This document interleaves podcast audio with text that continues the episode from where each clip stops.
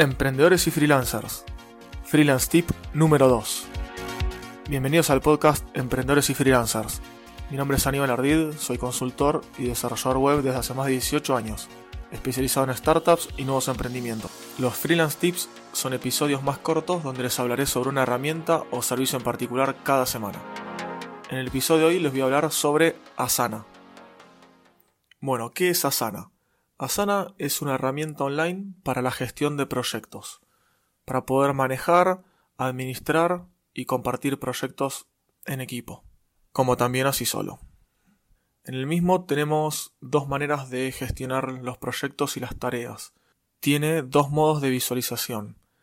Un modo es tipo tarjetas, el modo llamado Kanban, donde uno tiene diferentes columnas y va arrastrando a medida que va cambiando el estado de cada tarea. Y el otro tipo, la otra vista, es un listado tipo tareas con checkbox. De esa manera uno va pudiendo tildar o ir moviendo en realidad entre subtareas cada uno de los ítems.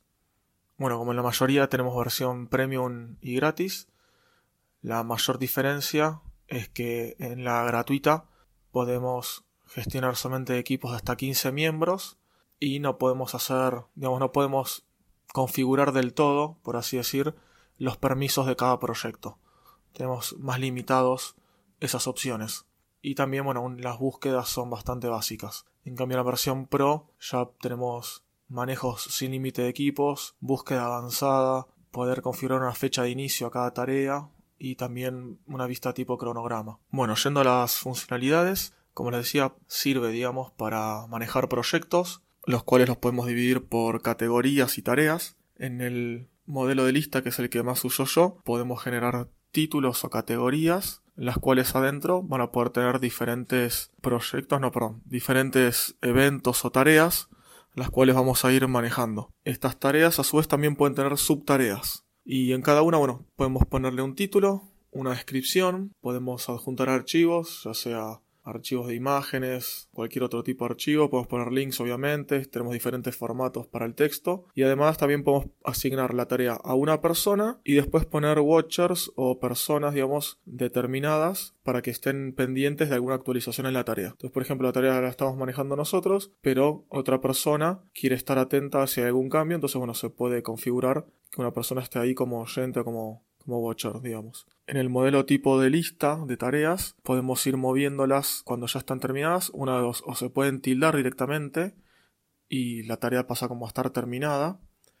Lo que sí ahí dejaría de estar visualmente disponible. Hay que una opción que se puede cambiar, que es para ver todas las tareas o solamente las que no están terminadas. Esto es diferente cuando trabajamos en tipo tarjetas en modelo Kanban, que ahí lo que conviene en cada columna que tenemos, lo que se hace en vez de marcarla como hecha, se cambia de columna a una columna que va a estar en DON seguramente o las que ya están realizadas, o las que están listas para testing, por ejemplo. A cada tarea, como les decía, además de título, descripción y demás, le podemos poner una fecha límite, la cual, bueno, nos va a avisar por correo o diferentes conexiones que podemos tener de que ya está a punto de terminarse. Como decía de las conexiones, esta herramienta se puede conectar e integrar con varias otras aplicaciones o servicios, como por ejemplo Zapier, Time Age, Office 365, Google Calendar, eh, con bueno, Gmail, con Slack, Dropbox, etc. Algo que me olvidé nombrar es el costo de la versión premium, es bastante cara a mi parecer, sale 10 dólares por mes por miembro del equipo. Si tenemos 10 miembros, serían 100 dólares por mes. Algo interesante en cuanto a las interacciones e integraciones, yo por ejemplo la manejo junto con Time Age, que es otra herramienta que les voy a hablar más adelante. Entonces de esa manera, con las dos herramientas vinculadas, puedo tener una herramienta más completa sobre la gestión de cada proyecto y el tiempo que le dedico a cada tarea o al proyecto en general. Eso ha sido todo sobre esta herramienta.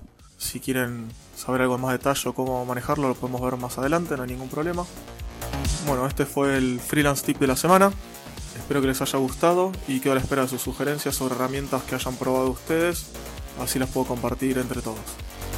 Me pueden contactar desde mi página web ardid.com.ar, ardid.com.ar. donde además si se suscriben al newsletter van a recibir contenido seleccionado especialmente para los suscriptores, como ser noticias del mundo online, herramientas para freelancers y emprendedores, consejos, tips, plugins, temas y todo lo que pueda servir para trabajar por internet. Si te pareció de interés y te gustó este episodio, por favor no olvides compartirlo en las redes sociales y darle me gusta o poner estrellitas en la plataforma que hayan escuchado. Así podemos llegar a muchas más personas. Muchas gracias por escucharme y los espero en una próxima semana para un nuevo episodio.